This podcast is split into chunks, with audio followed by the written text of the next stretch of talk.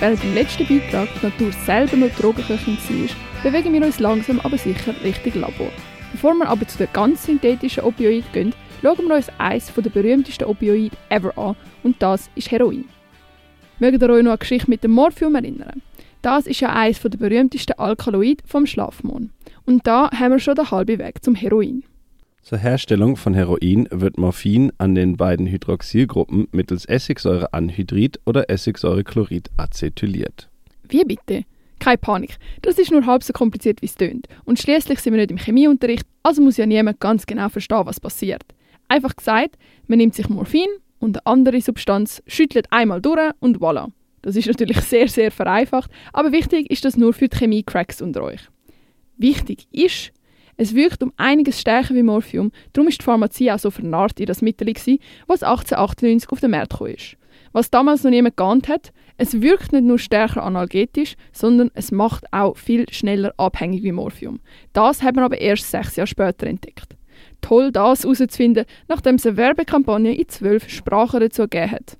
Aber erst 1931 hat Bayer, der Hauptproduzent, seine Produktionen eingestellt. Aber die Heroinsüchtigen sind geblieben und im Zweiten Weltkrieg sind mehr gekommen. Es hat nochmal eine Welle gegeben 1970. Und seit Fentanyl und andere synthetische Opioide häufig verschrieben werden, werden die Leute zuerst von denen abhängig, steigen nachher aber auf das billigere Heroin um, wo auf dem Schwarzmarkt ca. 40 bis 70 Franken pro Gramm kostet.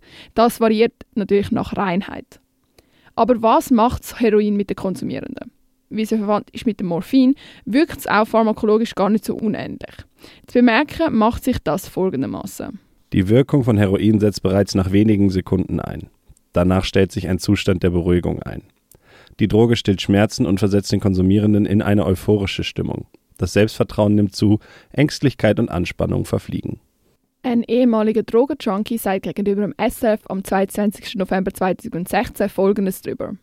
Viele Leute haben das Gefühl, äh, der Rausch, also gerade beim, beim Heroin, ist irgendwie wahnsinnig überwältigend und ähm, beeindruckend und das ist es nicht. Man muss sich vorstellen, ähm, man ist im Zentrum von allem, aber alles ist einen Meter entfernt. Also Schmerz kommt zu mir durch, haltet aber einen Meter vor. Ich kann den Schmerz anschauen, ich kann mir überlegen, wie ich mit dem umgehen soll, oder ich kann einfach ignorieren, was ich in den meisten Fällen mache. Das Problem ist, wenn der Rausch weg ist, dass, wenn die Welt wieder über einem zusammenbricht, dass das unaushaltbar ist. Außerdem hat es sehr hohes Abhängigkeitspotenzial. Toleranz steigt einerseits sehr schnell und Konsumierende brauchen dadurch auch immer mehr Stoff und setzen sich so weiter einem grossen Risiko aus. Überdosen kommen weiterhin häufig vor und wie beim Morphium kann es auch zu einer Atem- oder Kreislaufdepression kommen und im schlimmsten Fall auch zum Tod. Ein Großteil der anderen bekannten Folgen kommen jedoch mehr von den Konsumformen wie vom Heroin eigentlich selber. Beispiele dafür sind Längerfristige körperliche Schädigungen können durch Verunreinigung bzw. Streck mittels des Heroins entstehen. HIV-Infektionen, Hepatitis B und C und Mangelerkrankungen sind durch die Lebensumstände, wie zum Beispiel schlechte Injektionshygiene, Spritzentausch, Prostitution und mangelhafte Ernährung bedingt.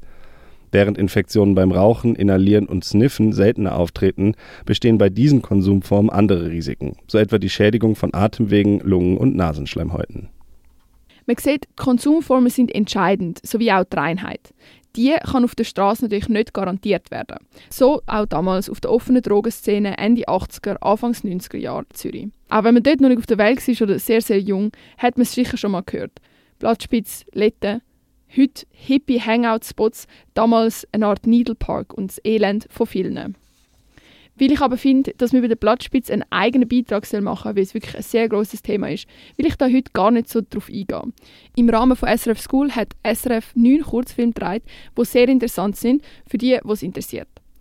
Mit der Einführung der kontrollierten Heroinabgabe 1993 und der Eröffnung von zwei Drogenabgabestellen 1994 hat man die Drogenszene mehr oder weniger geschafft, von der Straße zu holen und so auch zu verhindern, dass sich eine neue offene Drogenszene bildet. Die Drogenszene ist verschwunden, nachdem der Bund in den 90er Jahren in der Drogenpolitik einen neuen Weg eingeschlagen hat, mit der Heroinabgabe.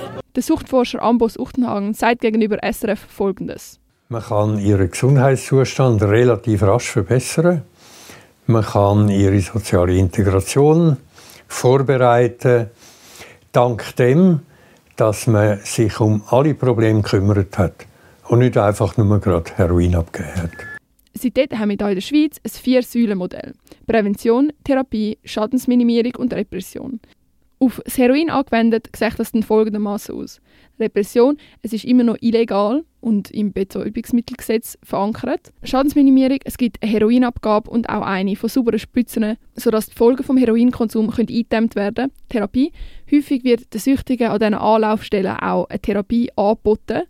Und Prävention. Es wird viel darüber aufgeklärt werden und wie man sieht, hat auch SRF verschiedene kurze Filme darüber gedreht und ich mache jetzt auch einen Radiobeitrag darüber. Man hat halt schlicht und einfach gesehen, dass Repression allein nicht funktioniert. Aber seit man auf die Bedürfnisse der Süchtigen selber auch noch eingeht, hat sich ihr Zustand erheblich verbessert. Wieder unter dem Motto, konsumiert wird sowieso, also lieber in einem sicheren Rahmen. Aber zum kontrolliert Heroin abgeben, braucht man ja sauberes Heroin. Von wo kommt denn das? Die Idee, das Heroin von der Straße zu kaufen, ist sehr schnell wieder verworfen worden. Dafür ist extra Firma gegründet worden. Zwar stellen sie das Heroin nicht selber her, das wird immer noch im Ausland gemacht, weil die grossen Schweizer Pharmakonzerne das nicht wollen. Aber bei uns in der Schweiz wird überprüft, ob es wirklich rein ist und zum Verkauf fertig gemacht. Die Besitzer der Firma, ein Deutscher und sein Schweizer Partner, sie haben als einzige im Land die Erlaubnis, Heroin herzustellen. Wir stellen kein Heroin her, sondern Diamorphin und das ist eigentlich das chemisch reine Heroin, das, was Bayer früher mal vor dem Ersten Weltkrieg hergestellt hat. Reiner Stoff also, besser als das gestreckte Heroin, das Süchtige auf der Gasse bekommen. Die Schweiz ist nicht nur das erste, sondern auch eines der wenigen Länder, wo Heroin legal abgibt. Das merken natürlich auch die Betreiber der Firma. Der Inhaber der Firma, nennen wir ihn Müller, wurde vor 20 Jahren vom Wir unterstützen die heroingeschützte Behandlung in Dänemark, in Deutschland. Die Studien in Kanada haben wir unterstützt. Das wenige, was in Großbritannien gemacht wurde und Spanien, haben wir unterstützt. Es wird also schon Ware auch exportiert. Ein Opioid, das viel Schaden bei Betroffenen angerichtet hat, vor allem auch bei uns in der Schweiz. Aber nicht nur bei uns hat es Krisen im Zusammenhang mit diesen gefährlichen Substanzen gegeben. Nein, auch in den USA ist eine Opioid-Krise heute noch im Gang. Welche Substanzen das ausgelöst haben und wie die Politik dort dagegen vorgehen will, nächstes Mal.